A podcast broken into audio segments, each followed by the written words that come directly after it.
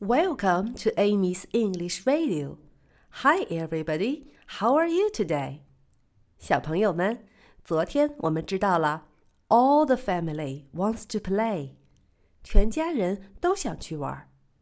后来，Amy 问了问身边的小朋友们，原来大家都想出去玩。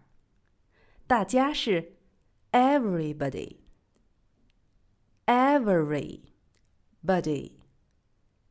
everybody, everybody。还记得 Amy 是怎么和大家打招呼的吗？Hi everybody，就是嗨大家好的意思。Rain, rain, go away, come again another day.